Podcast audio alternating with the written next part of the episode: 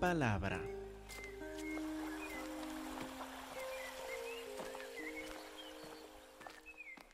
Y en esto estamos precisamente, hermanos, que en Gálatas Pablo nos ha descrito en mucho detalle que no somos salvos por nuestras acciones, no somos salvos porque nos hemos portado bien, no somos salvos porque no hemos matado a nadie, somos salvos no por nada en nosotros o de nosotros, somos salvos por lo que hizo Cristo Jesús en la cruz por nosotros. El que derramó su sangre en la cruz por nosotros es por Él que somos salvos.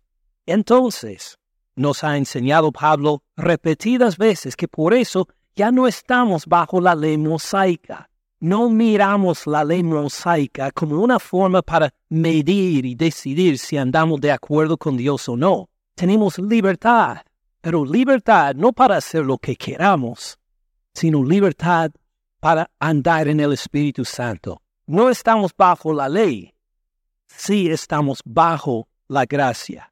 Bajo la gracia, entonces vamos a andar en el Espíritu, vamos a obedecer al Espíritu Santo como nos dijo, por ejemplo, en Gálatas capítulo 5, miren otra vez, capítulo 5 de Gálatas, versículo 16, para refrescar la memoria. Gálatas 5, 16. Digo pues, y así dice, no solo individualmente, sino a todos nosotros como un grupo, salvos por la gracia de Dios, digo pues, anden en el Espíritu, que todos nosotros, como iglesia, como iglesia andemos en el Espíritu y también no satisfagan los deseos de la carne. No permita que esta rebelión que nace de ti naturalmente contra Dios no lo satisfaga, no cumplan esos deseos. Anden en el Espíritu y no satisfagan los deseos de la carne.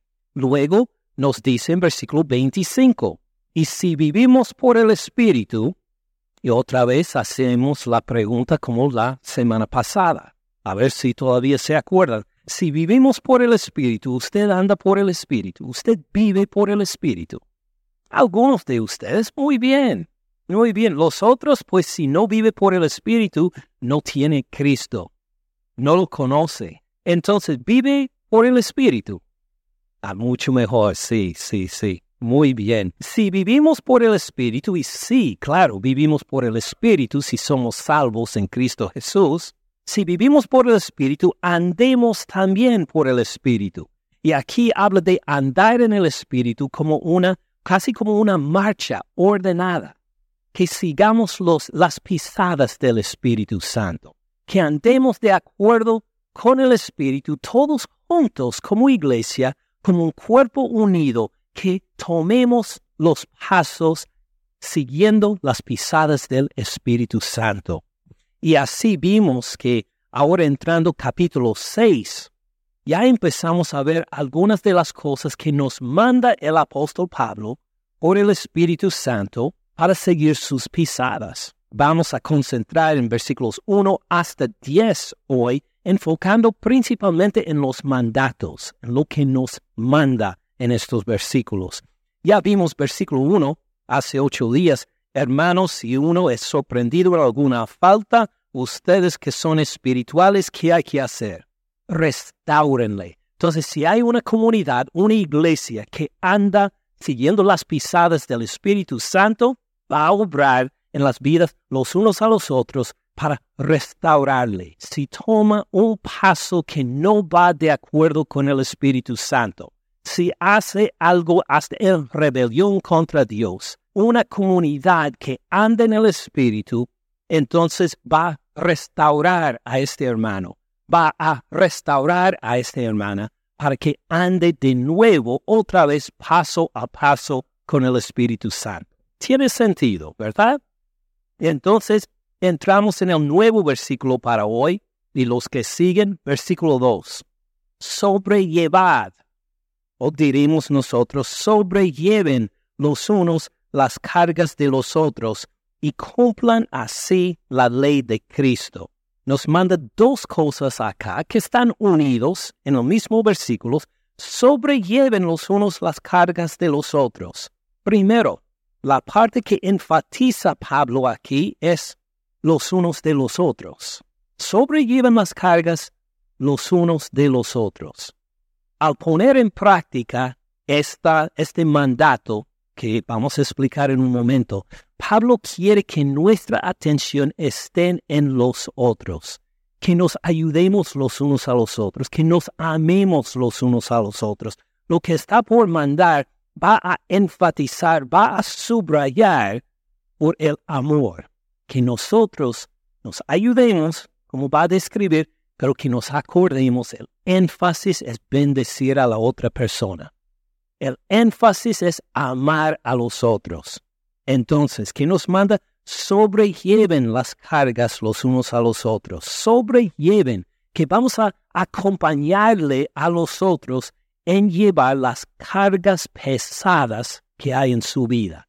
Por ejemplo, si alguien está bajo el pecado de una forma habitual y que necesita salir, necesita que algunos les ayuden a salir de ese pecado, la parte de la iglesia es acompañarle a esta persona en dejar de lado el pecado. Vamos a decir que alguien anda en la miseria, simplemente no tienen ni de qué comer, ni de qué vestirse.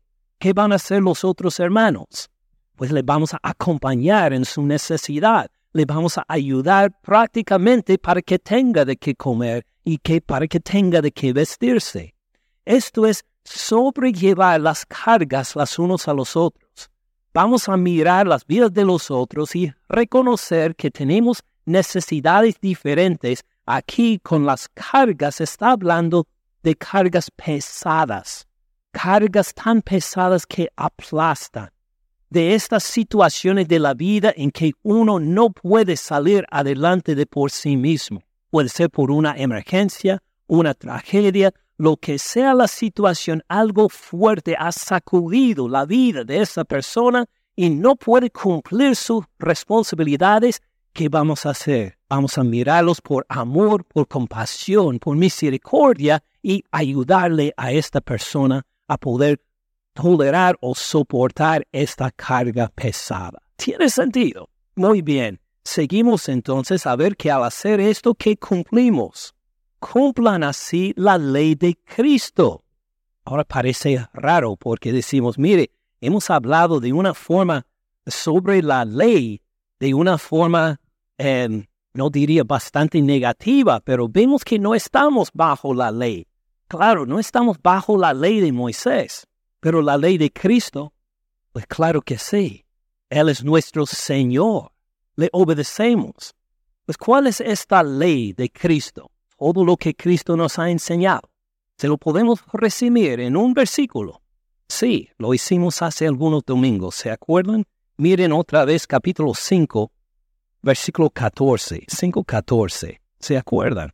Toda la ley en esta sola palabra se cumple. ¿Cuál es? Amarás a tu prójimo como a ti mismo. Impresionante, ¿verdad? Y por eso Pablo lo subraya otra vez esta es la forma de amar a su prójimo como a sí mismo.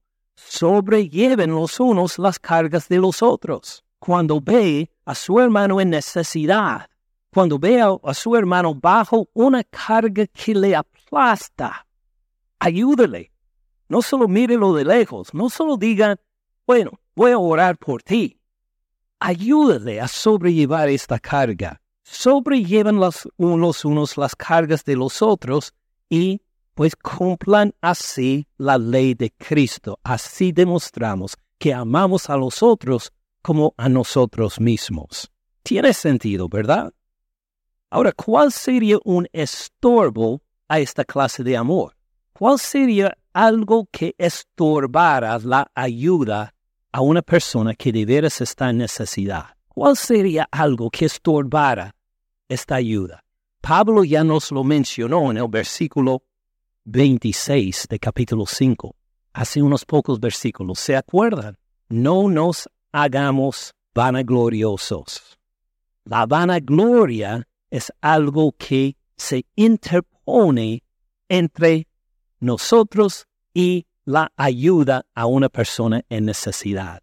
Si nos hacemos vanagloriosos, si andamos en soberbia, ah, soy demasiado importante, soy demasiado, pues, este, especial que no, no, no, no puedo ensuciarme las manos en ayudarle a una persona con tal clase de necesidad. Esto sería la vanagloria. Entonces, dice en versículo 3, porque el que se cree ser algo, pues esta es la vanagloria, se cree ser algo, cree que es algo mayor o más que el otro hermano en necesidad. El que se cree ser algo, en realidad, ¿cómo es? Eh, no siendo nada. no siendo nada en realidad. Si el que se cree ser algo, no siendo nada, a sí mismo se engaña, está engañado esta persona si se cree superior a los otros de tal forma que no puede sobrellevar sus cargas. Ahora, un ejemplo, aunque no tan drástico en cuanto a sobrellevar las cargas los unos a los otros, fue el apóstol Pedro en capítulo 2 de esta carta. ¿Se acuerdan de él? Él convivía con los judíos, eh, digo con los gentiles. Él siendo judío, convivía con los gentiles, comía con ellos, pero ¿qué pasó? Llegaron algunos de la circuncisión y que él empezó a tener miedo. Ah, es, es verdad, no, no soy gentil, no soy como ellos, soy alguien más, soy alguien eh, mejor hablando espiritualmente, soy circuncidado, tengo que guardar la ley mosaica, no puedo comer con los gentiles. Entonces, ¿qué empezó a hacer Pedro? se alejó de los gentiles. Eh, ya no comió con ellos. Ellos comían y pues le invitaban a Pedro a comer igual como hacía ya muchas veces. Él decía, no, no, no, no, no puedo ahora. ¿Por qué?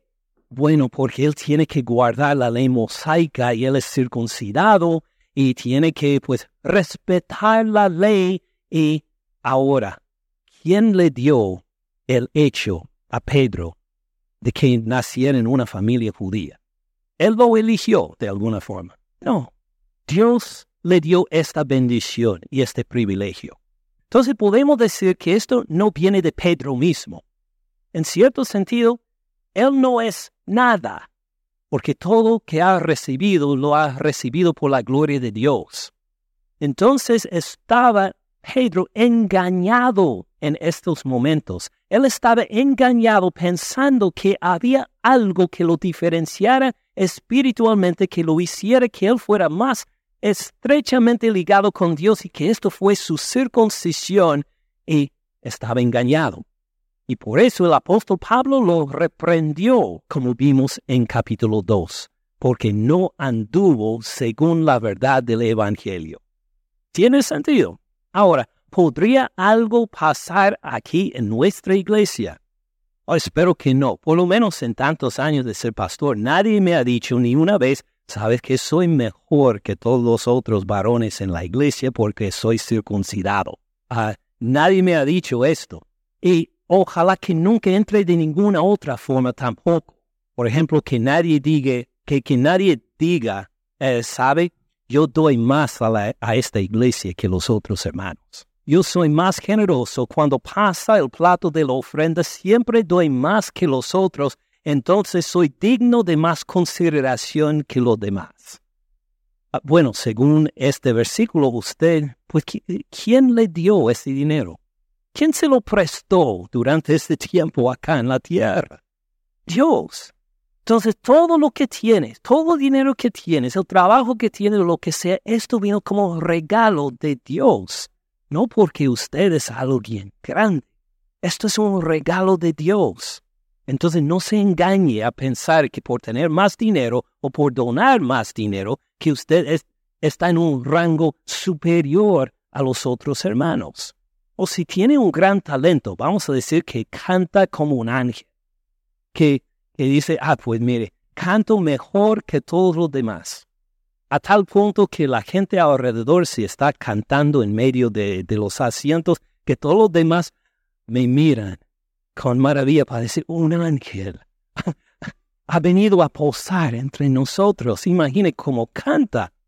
¿Quién le dio esta voz? ¿Quién? Dios le dio esta voz ¿quién le dio la salud para poder cantar con esta voz tan bonita?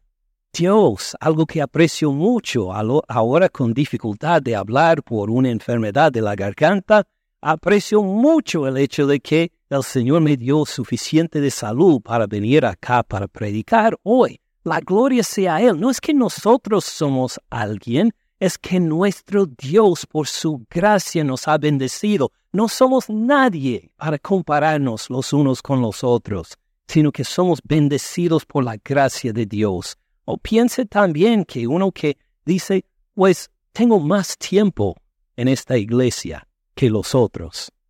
He estado en esta iglesia, vamos a decir, ¿cuánto tiempo tenemos como iglesia? Como iglesia, unos, bueno, une como iglesia nueve años. Si consideramos el tiempo que estuvimos en Hebron, que es otro siete años más, ocho años si se considera el primer año cuando nada más éramos una clase de escuela dominical, podría decir, mire, he estado en esta iglesia 17 años. ¡Wow! Impresionante. ¿Sabe que el Señor Cristo Jesús murió en la cruz hace dos mil años para formar esta iglesia? Entonces, 17 años en realidad no es mucho, no es nada. Dios nos eligió cuando?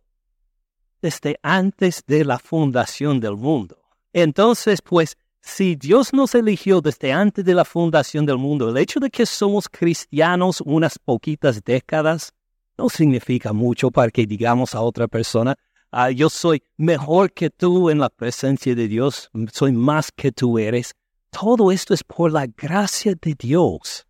Entonces, si esto nos acordamos, que todo lo que tengo de bendición en el caminar cristiano viene por la gracia de Dios, no por nada en mí, esto nos quita la vanagloria, ¿verdad? Y cuando vemos a nuestros hermanos en necesidad, estamos más dispuestos entonces a amarles de veras porque reconocemos, fíjese, yo puedo estar en esa condición algún día o en esta necesidad. Entonces voy a amar al hermano o a la hermana igual como me amo a mí mismo para sobrellevar, para ayudarle a sobrellevar esta carga pesada en que está para la gloria del Señor. El que se cree ser algo, no siendo nada, a sí mismo se engaña. Así que, y ahora llegamos a otro mandato, así que cada uno someta a prueba su propia obra. Es decir, mientras vive la vida cristiana, mientras ministra a los otros, mientras les ayuda, mientras aprende, mientras pone en práctica lo que ha aprendido, ¿qué va a hacer? Cada uno someta a prueba, a prueba de quién? A prueba del Señor Cristo Jesús, su propia obra, y entonces tendrá motivo de gloriarse solo respecto de sí mismo y no en otro. ¿Qué describe? Que cada uno tomemos nuestra participación en la vida diaria de la iglesia o por dar la ofrenda, o por ministrar de alguna manera, por obedecer la palabra, por aprender, por predicar, por enseñar, lo que sea la función que tenemos en la, en la iglesia, en servir a los otros, en hacer limpieza, en organizar los cultos, lo que sea, nosotros lo presentamos delante del Señor Cristo Jesús para que sea aprobado para que sea probado o no, para verificar si es de Él. Lo que no podemos hacer es por vanagloria decir, mire, yo canto mejor, yo toco mejor, yo predico mejor, yo limpio mejor, yo sirvo mejor, yo amo más. Esto no podemos decir ninguno de nosotros. No podemos compararnos, sino que cada uno de nosotros tomamos nuestra obediencia al Señor Cristo Jesús y lo ponemos delante de Él para que Él lo examina, para que Él lo pruebe. ¿Se acuerda de la parábola de los hombres de los talentos? Uno con cinco talentos, otro con dos, otro con uno. ¿Se acuerda cuando llegó el Señor de los dos talentos? Que llegó a su Señor y dijo, Señor, tú me diste dos talentos y aquí tienes tus talentos y dos más. ¿Cómo respondió el Señor Cristo Jesús? Él dijo, solo dos. Mire, vino otro Señor que con, con cinco más. Ah, ¿Y tú vienes ahora solo con dos más? ¿No podías haber trabajado mejor como él? ¿Por qué no pediste algún consejo de este otro para que estos dos produjeran eh, tres o cuatro o más? Esto le dijo el Señor. No, palabra por palabra le dijo el Señor exactamente lo que dijo al Señor de los cinco talentos. Bien hecho, buen siervo y fiel. Has sido fiel sobre poco. Ahora será, tendrás responsabilidad sobre mucho. Entra en el gozo de tu Señor. Nuestro Señor Cristo Jesús no lo comparó con el otro hermano que tenía cinco talentos tampoco nosotros podemos compararnos a los otros también para decir, mire, cuán bien me salen las cosas. Porque en comparación con otros que hacen lo mismo que yo, eh, que intentan hacer lo mismo que yo, en comparación con ellos, yo sobresalgo, soy mejor, soy adelante. Dice Pablo, no, no hagan esto. Hay que someter cada uno de nosotros nuestra obediencia, nuestro ministerio, nuestro servicio a uno para que sea aprobado, al Señor Cristo Jesús. Y si el Señor Cristo Jesús está satisfecho, vamos a escuchar, bien hecho, buen siervo y fiel. Entra en el gozo de tu Señor sin ninguna comparación con los otros siervos de Dios. Entonces que nosotros también tengamos la misma actitud sobrelleven los cargas los unos de los otros, cumplan así la ley de Cristo, y que no permitamos que la vanagloria entre para estorbar nuestra ayuda a los otros. El que cree ser algo no siendo nada, a sí mismo se engaña, así que cada uno someta a prueba su propia obra, y entonces tendrá motivo de gloriarse solo respecto de sí mismo y no en otro. Luego versículo 5 nos dice, porque cada uno llevará su propia carga. Es decir, cada uno de nosotros estaremos delante del Señor Cristo Jesús para dar cuenta de lo que hemos hecho nosotros. Y hay una pregunta, una inquietud acá. Y dice, cada uno llevará su propia carga. Ah, no contradice lo que vimos en versículo 2. Cada uno llevará su propia carga, ¿verdad? Entendible, ¿verdad? Cada uno tiene su propia carga. Uh, versículo 2, sobrellevan los unos las cargas de los otros. ¿Cuál será? ¿Vamos a sobrellevar las cargas los unos a los otros? Cada uno es responsable por su propia carga. ¿Qué hacemos? Cada uno llevará su propia carga estamos con una dificultad en la traducción en español. Ah, ¿Se acuerdan que les dije y les di un anuncio comercial? Hay que aprender bien las lenguas originales del Antiguo y del Nuevo Testamento, ¿verdad? ¿Se acuerdan? Esta es una de muchas razones por hacerlo.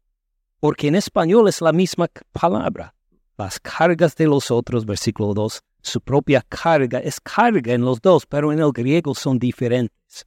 Son palabras diferentes y tradujeron al español con la misma palabra. Este, ¿qué significa el de versículo 5? Está hablando de una carga propia, de una carga que uno mismo puede llevar. Ah, en versículo 2 está hablando de una carga que aplasta, una carga que alguien no puede llevar, una carga que es demasiada. Ah, por ejemplo, la palabra que utiliza Pablo en versículo 2, la utiliza también el, uh, Jesús en, en Mateo 23. Lo utiliza como un adjetivo para describir las cargas que los fariseos ponían a la gente que no podían llevar y que no les ayudaban a llevar, a ponerle tantas reglas tantas tradiciones encima de la gente les ponía una carga demasiado pesada por llevar. Pero al otro lado, el versículo 5, esta palabra carga la utiliza Jesús en Mateo 11, versículo 30, donde dice, mi yugo es fácil y ligera mi, mi carga. Exactamente. Esta es la palabra. Hay una carga que llevar. o si la lleva por Jesús es una carga ligera. Cada uno tiene que llevar su propia carga, pero hay otras cargas que aplastan, las cargas que vienen cuando uno no puede dar de comer a sus hijos, cuando uno ha buscado trabajo en todas partes y no lo encuentra. Esta carga entonces es una carga que aplasta. ¿Qué hacemos entonces en estas condiciones?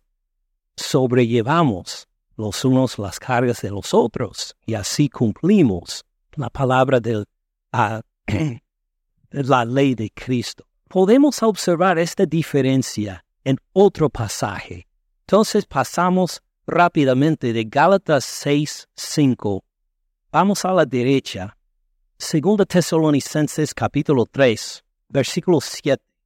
Dice la palabra porque ustedes mismos saben de qué manera deben imitarnos, pues nosotros no anduvimos desordenadamente entre ustedes. Ahora, ¿de qué está hablando?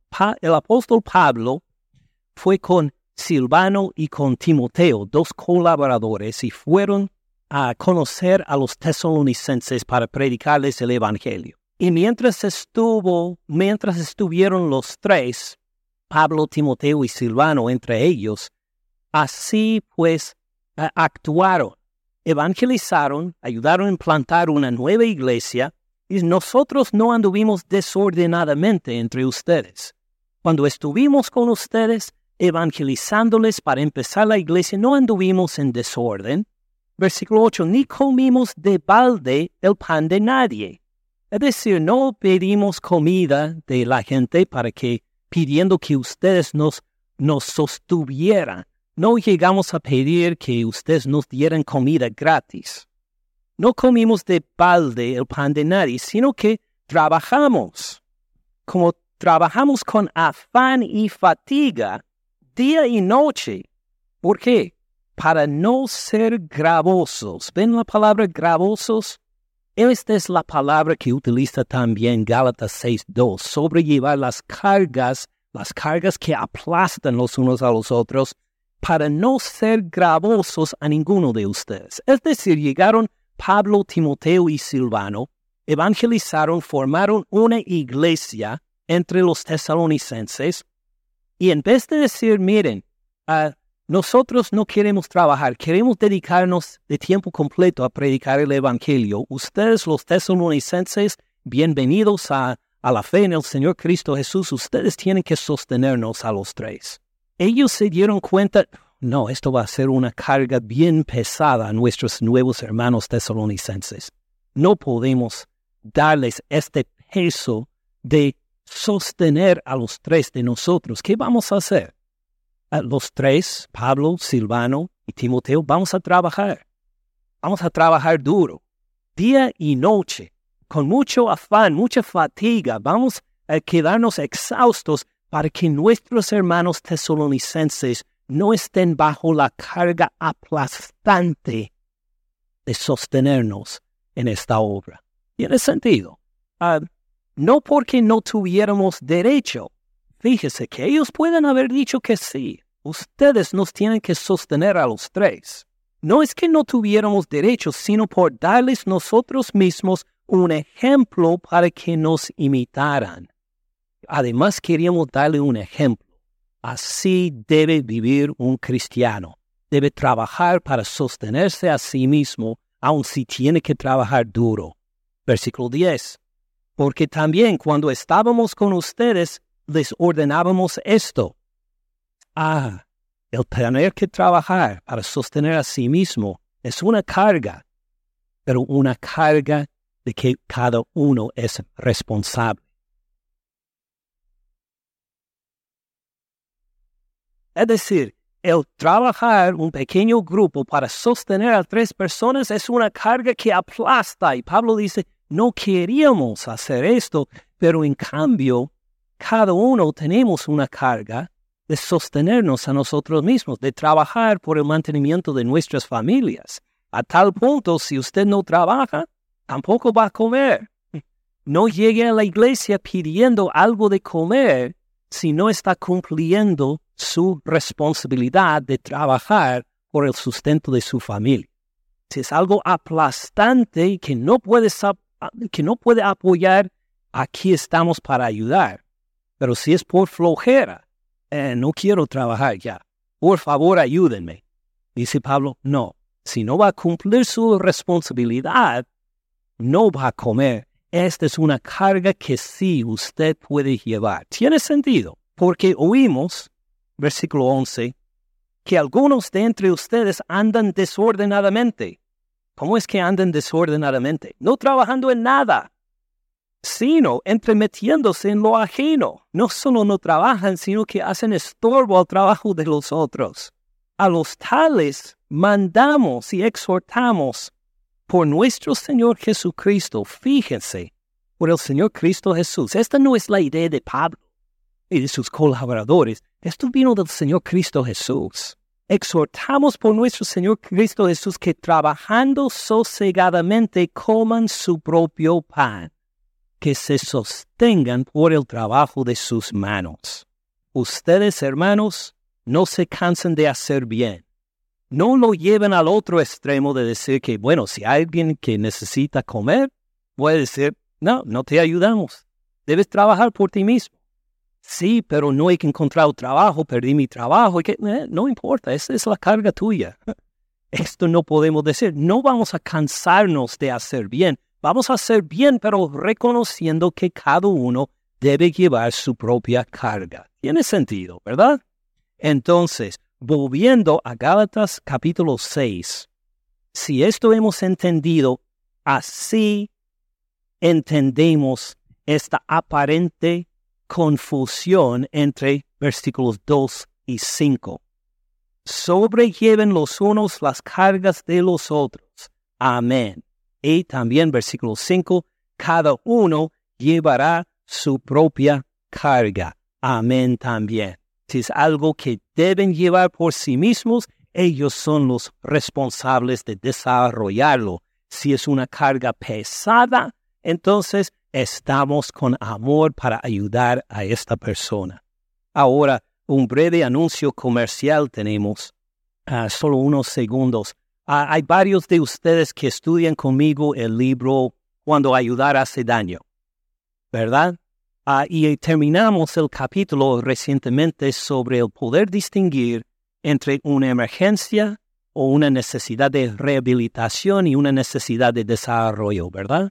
Ayuda bastante, pues de esto viene, se aplica con estos versículos. Hay alguien que llega con una emergencia y que por favor ayúdenme, es que estoy en tal situación y qué nos toca hacer por amor a ellos. Identificar si de veras es una emergencia o es una situación de rehabilitación o una situación de desarrollo. Porque si la persona no tiene de qué comer porque no quiere trabajar, y le damos algo de comer, ¿les estamos ayudando? No, en cambio los hacemos dependientes de nosotros enseñándole, está bien si no quiere trabajar. En cambio, le podemos decir, le ayudamos a conseguir un trabajo. Le ayudamos para que pueda cumplir su parte para, para tener de qué comer y así poder sostenerse. Esto sería una ayuda más apropiada, ¿verdad? Fin del anuncio comercial. Vamos a volver al texto entonces, viendo Gálatas 6, ah, capítulo 6 y versículo 6, el próximo mandato que nos ha dado para enseñarnos cómo andar con el Espíritu. Dice, el que es enseñado en la palabra, haga partícipe de toda cosa buena al que lo instruye. Noten las tres partes el que es enseñado en la palabra, es decir, el que recibe una instrucción en la palabra. Uno que escucha la palabra, uno que recibe una enseñanza. ¿Qué debe hacer? Haga partícipe. Note que no solo habla de toda la iglesia, sino individualmente. Haga partícipe. Que cada uno que reciba una instrucción, que haga partícipe que comparta, haga partícipe de toda cosa buena, toda bendición que tiene. Debe hacer partícipe a quien, al que lo instruye, al que le ha enseñado la palabra, pues entonces a esta persona hay que hacer partícipe de las bendiciones que ha recibido por Dios. Tiene sentido, ¿verdad? Vamos a ver algunas aplicaciones. Por ejemplo, ¿qué hace una iglesia, según este versículo, qué hace una iglesia que anda en el Espíritu al que le enseña la palabra de Dios? ¿Qué hace, según este versículo? Le hace qué? Le hace partícipe de toda buena cosa, de toda cosa buena, ¿verdad? No es difícil, ¿verdad? Entonces, al que le enseña la palabra, la iglesia que anda con el Espíritu, marcha con el Espíritu, ¿qué hace? Le hace partícipe de toda buena cosa. Correcto. Ahora sí, ¿qué tal si viene otro predicador un domingo? ¿Qué hace una iglesia que marcha en el Espíritu? Amén. Algunos sí han entendido. Hace partícipe al que enseña en toda buena cosa. Por eso doy gracias a Dios por ustedes y por, por nuestra iglesia. ¿Se acuerda cuando vino el hermano, ah, el hermano Héctor Santana de la República Dominicana en agosto, junto con otros 25 dominicanos que estuvieron en viaje de misiones manejando de Miami para Minnesota? ¿Se acuerda? Pues nosotros pudimos darle una bendición financiera, monetaria, al hermano Héctor Santana, porque él llegó y nos instruyó en la palabra este domingo. Él pues este, predicó la palabra y nosotros en agradecimiento le dimos un cheque de parte de la iglesia demostrando nuestro agradecimiento por todo lo que ha hecho. Así va de acuerdo con esta palabra una iglesia que marcha con el Espíritu Santo, cuando alguien llega a predicar, ¿qué hace? Le hace partícipe de toda cosa buena al que lo instruye. Por eso estoy agradecido también por mi parte. A ustedes saben que recibo un sueldo de parte de ustedes, ¿verdad? De esto mantiene a mi familia y a mí, y por eso estoy tan agradecido de ser pastor de una iglesia que marcha con el Espíritu en obediencia a esta palabra. ¿Por qué? ¿Cómo es que ustedes marchan en el Espíritu en esto? Predico la palabra que hacen ustedes. Me hacen partícipe de toda cosa buena al que lo instruye. Amén. ¿Qué tal si uno de ustedes o un anciano llegue a predicar en mi lugar un domingo? ¿Qué debe hacer una iglesia que marcha con el Espíritu Santo? También haga partícipe a todo el que instruye en la palabra de toda cosa buena. Exactamente. Gloria a Dios por una iglesia que marcha con el Espíritu Santo. Note que dice haga partícipe, haga partícipe, que significa en el griego, que significa constantemente. Es algo que uno no solo hace una vez. Doy gracias a Dios que ustedes no me dan un cheque por año para decir, pues gracias por la instrucción y a ver cómo le va el resto del año, sino que nos manda aquí la palabra, haga partícipe con la idea de regularmente, constantemente, le hacen partícipe de toda cosa buena al que le instruye. Este, también le doy gracias, este, como voy dando gracias a, a, ustedes, le voy a seguir dando gracias. Doy gracias a, también a Dios por esta iglesia que apoya también a los que, los que serán instruidos en la palabra. Ah, bueno, tengo que volver un paso más. Ok, ¿por qué lo puso aquí Pablo aquí? ¿Por qué habla de la recompensa a un pastor o alguien que predica aquí en versículo 6? ¿Por qué lo pone acá? ¿Por qué no lo mencionó en otra parte? Porque aquí mismo. Acuérdense de las cargas. Versículo 2. ¿De qué hablo? ¿De qué clase de carga? Una carga que aplasta. Sobrellevan las cargas los unos a los otros. Pero, ¿qué clase de carga menciona en versículo 5? Las cargas que uno mismo debe llevar. Entonces, ¿de qué hablamos en versículo 6? Uno que instruye a otros en la palabra. ¿Qué clase de carga es esta? Interesante será una carga que aplasta, una carga que uno debe llevar. Uno que debe llevar a menos que tenga que trabajar de tiempo completo para mantener a su familia y criar a cuatro hijos y trabajar, vamos a decir, 50, 60 horas por semana y luego encima de esto va a preparar sermones para el domingo y aconsejar a los hermanos y enseñarles las clases de escuela dominical y otras cosas. Esto sería una carga que aplasta, ¿verdad? Por esto, ayude al hermano, hágale partícipe de toda cosa buena. Esto es sobrellevar las cargas los unos a los otros. Le cuento, el entrenarse para predicar. No hablo de las personas que simplemente abren la palabra y dicen el Espíritu Santo me va a inspirar el momento. Creo que es una forma irresponsable de, ah, de alimentar al rebaño, pero voy a hablar de, de este tema otro día. Este, uno que se prepara para alimentar al rebaño, esto significa que ha aprendido, que se ha preparado en la palabra, que este, aprendido Dios mediante el hebreo y el griego, además de la teología y la consejería y las otras cosas, y esto cuesta dinero. Ah, doy gracias a Dios, entonces, por la, ah, por la convención nuestra, la Convención Bautista del Sur, en que participamos nosotros, porque tomo clases de seminario, como ustedes, muchos de ustedes saben, en Internet, por ellos y cuesta bastante dinero.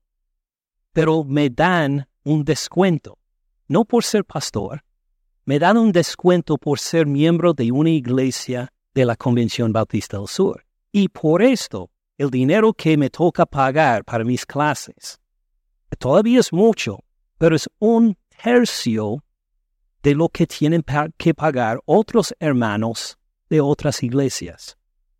Es decir, recibo un descuento de 66% por ser miembro de esta iglesia, no por ser pastor, sino por ser miembro de esta iglesia. ¿Por qué? ¿Por qué nos harían esto? Porque esta es una forma de sobrellevar las cargas los unos a los otros.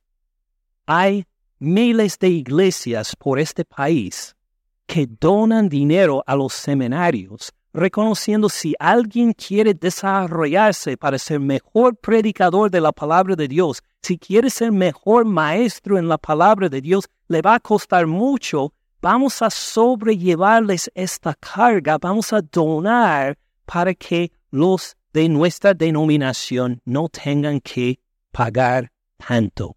Y así pago un precio reducido por las clases de seminario. Doy gracias a Dios porque ellos toman en serio este, este pasaje. Pero sabe algo mejor. Acá en Estados Unidos, para pagar una clase de seminario, pues cuesta mucho. Imagine si uno vive en México. Imagine si uno es un indocumentado.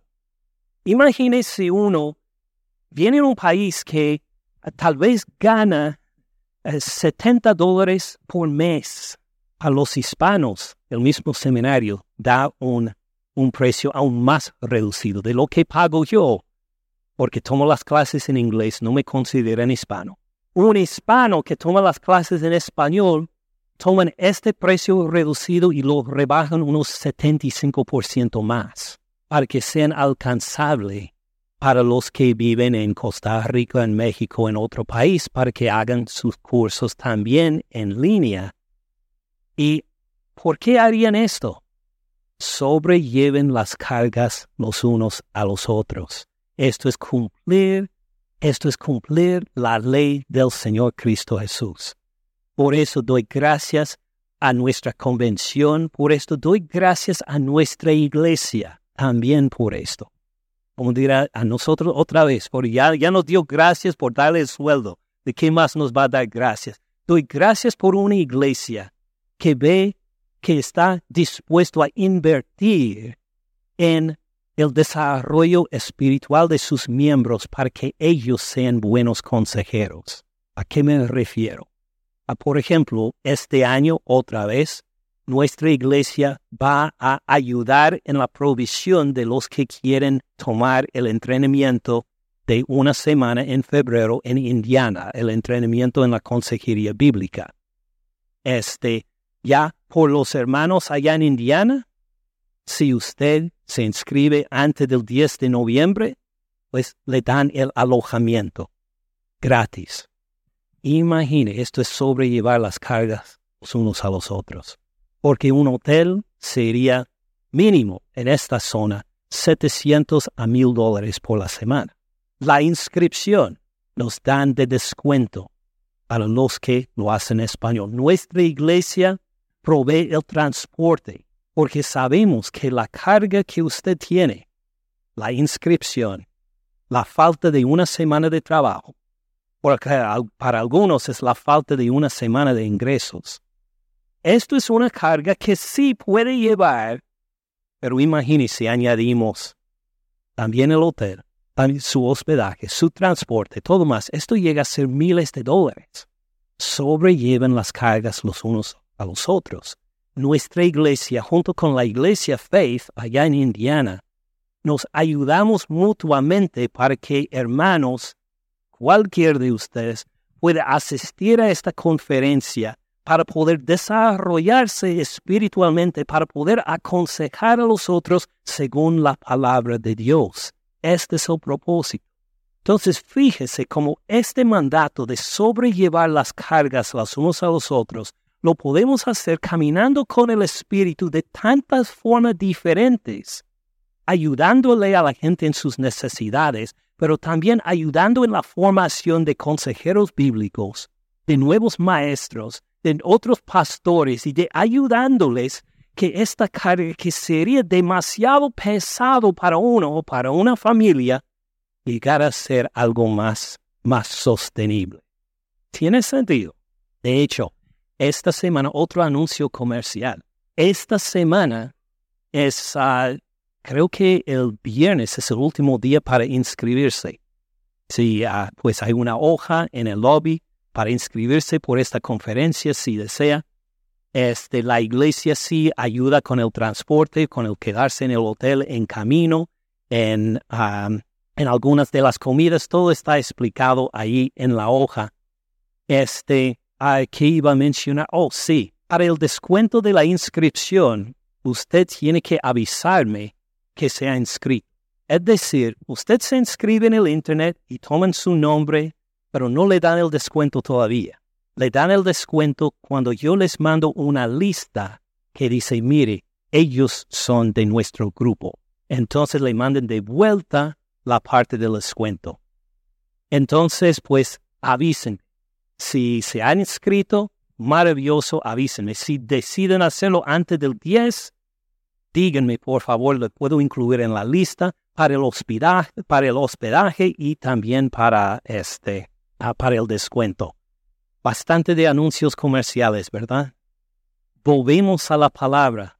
¿Por qué tenemos que enfocar en sobrellevar las cargas los unos a los otros, hasta de los que enseñan la palabra, hasta los que predican la palabra, hasta con los estudiantes en el seminario, ¿por qué les sobrellevamos las cargas los unos a los otros?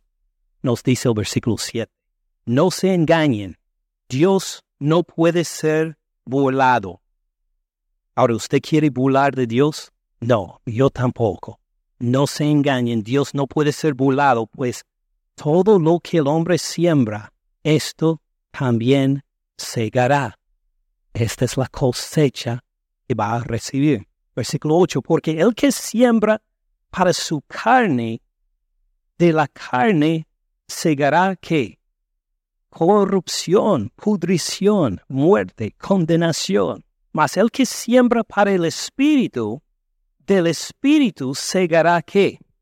Vida eterna bendición eterna. Ahora, consiguérelo con sembrar para las vidas de los otros que están estudiando para predicar. Piénsalo en combinación con el sobrellevar las cargas a los otros. Si desea ayudar a alguien que va a enseñar según la carne, ¿esto llevará bendición? No, esto va a ser para corrupción, va a ser para muerte. Pero si sembramos para el Espíritu, para alguien que va a enseñar la palabra de Dios, para alguien que va a seguir obediente a Dios, ¿qué sembramos? Sembramos para vida, hasta para vida eterna.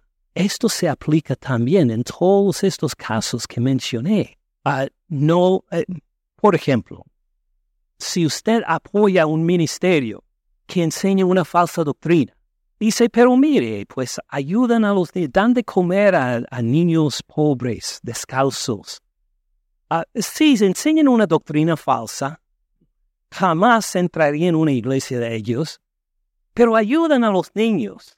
Pues, ¿Qué está sembrando esta organización? ¿Para la carne o para el espíritu? Para la carne. ¿Qué va a cosechar? Corrupción, maldición. Sí, los niños van a poder comer bien, pero en camino para el infierno. ¿Quién quiere eso? En cambio, cuando sembramos o ayudamos una organización, y veamos una organización que tiene una sana doctrina, que es siempre para el Espíritu Santo de Dios entonces, ¿cuáles van a ser los resultados? Pues bendición, según el Espíritu de Dios, para salvación, para vida eterna. Tiene sentido, ¿verdad? Ahora, no solo hablando económicamente o de organizaciones, pero piénselo en, en nuestro diario vivir. Si nosotros sembramos para la carne, ¿qué resultado va a haber? ¿Qué dice? Versículo 8 otra vez. El que siembra para su carne, de la carne segará que corrupción, muerte, destrucción. Mas el que siembra para el Espíritu, del Espíritu segará que vida eterna. Entonces, ¿cuál será, hablando personalmente, el sembrar según la carne? Bueno, no tenemos que preguntarnos, ya vimos la lista recientemente, ¿verdad? Vuelva por un momento a versículo 19, 20, 21 de capítulo 5. Gálatas 5, 19. 5, 19. Manifiestas son las obras de la carne, que son luego cuatro, que va desde uno muy específico a lo general. ¿Se acuerdan? Adulterio. Luego fornicación. Fornicación, pues la actividad sexual fuera del matrimonio. Luego inmundicia.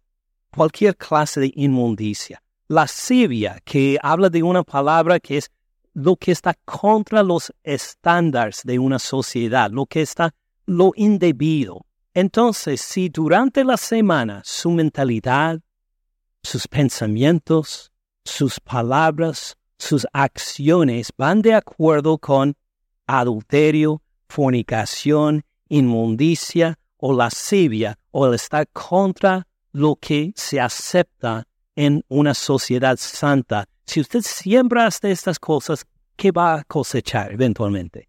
Corrupción, exactamente si siembra para esto durante la semana, eventualmente, tal vez no inmediatamente, acuérdense de sembrar. A veces toca tiempo antes de que se produce la cosecha, pero eventualmente va a salir corrupción. Luego había dos de la manipulación espiritual fuera de la palabra de Dios, idolatría, hechicerías. Si usted piensa según idolatrías y hechicerías durante la semana, si usted se presta a estas cosas, si, si da dinero a alguien para que le limpie la casa espiritualmente, en vez de recibir a Cristo Jesús como su único Señor y Salvador, que sería excelente manera para, ah, para echar el diablo de su vida, este, si, si uno se, se entrega a estas cosas, ¿qué va a cosechar eventualmente? Corrupción muerte, condenación. Ah, luego hay nueve sobre las relaciones interpersonales. Enemistades, pleitos, celos, iras, contiendas, disensiones, herejías, envidias, homicidios. Si uno se entrega a estas cosas, peleas y discusiones durante la semana, está sembrando ah, según la carne o según el espíritu según la carne, y qué cosecha va a recibir pasando las semanas, los meses, los años, qué cosecha va a tener. Corrupción, maldición, condenación, precisamente. Luego hay dos, los últimos dos, que hablan de la vida en exceso, borracheras, orgías y cosas semejantes. Si uno vive en exceso carnal durante la semana, ¿qué va a cosechar eventualmente? corrupción, maldición. Y fíjense que hablamos también de condenación eterna, porque el resto del versículo 21 dice, acerca de las cuales les amonesto, como ya les he dicho antes, y los que practican tales cosas no heredarán el reino de Dios. No tiene parte en el reino de Dios. Por esto, Pablo, en Gálatas 6, versículo 7, capítulo 6, versículo 7 dijo, no se engañen, no se engañen, no piense que puede andar en fornicación toda la semana pensando que todavía tienes heredad en el reino de Dios. Imposible. No piense que puede discutir con toda la gente que puede causarle daño, porque que lo puede amenazar y, y pensar que todavía tiene lugar en el reino de Dios. No se engañen. Si siembra para la carne, ¿qué va a cosechar? Corrupción, condenación eterna. Esta es una ley para todos. No se engañen, no piensen que sí puedo vivir según la carne toda mi vida y al final voy a decir al Señor Cristo Jesús, pues no maté a nadie. Eh, no, no, no maté a nadie. Por favor, me va a permitir en la vida eterna, ¿verdad? Los que siembran según la carne van a cosechar según la carne, corrupción. En cambio, los que siembran para el Espíritu, si esta semana su énfasis es el amor, el amar a los otros, el gozo, el gozo en el Señor, en mi enfoque, mis pensamientos, mis palabras van a demostrar un gozo en el Señor Cristo Jesús. La paz, la paz con Dios por la sangre de Cristo Jesús vivida entre mis hermanos en Cristo. La paciencia, aunque la vida va a ser difícil esta semana, voy a seguir firme en el Señor Cristo Jesús y sólido, sólidamente en su palabra. Benignidad, voy a bendecir aún los que no lo merecen bondad, fe, mansedumbre, templanza, voy a sembrar según el Espíritu. ¿Cuál va a ser la cosecha? Eh, ¿Corrupción? dijo alguien. No escuché bien, más fuerte, por favor. A vida eterna, exactamente. Va a poder cosechar vida eterna. Si usted anda en el amor, gozo, paz, paciencia, benignidad, bondad, mansedumbre, templanza del Espíritu Santo de Dios. Su fin está establecido ya por Cristo Jesús en la cruz. Tiene vida eterna. Se va poniendo en evidencia que es. Entonces, volviendo a capítulo 6, versículo 8, el que siembra para su carne, de la carne segará corrupción, el que siembra para el Espíritu, del Espíritu segará vida eterna, ¿qué nos dice en versículo 9? No nos cansemos, pues, de hacer bien.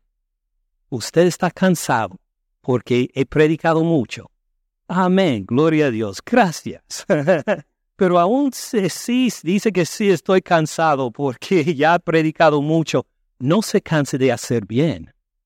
No se canse de sembrar según el Espíritu Santo no se canse de bendecir a los otros en amor y con paz y conciencia. No se canse de esto.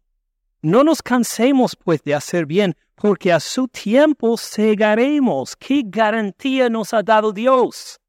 Si sembramos según el Espíritu, vamos a cosechar según el Espíritu.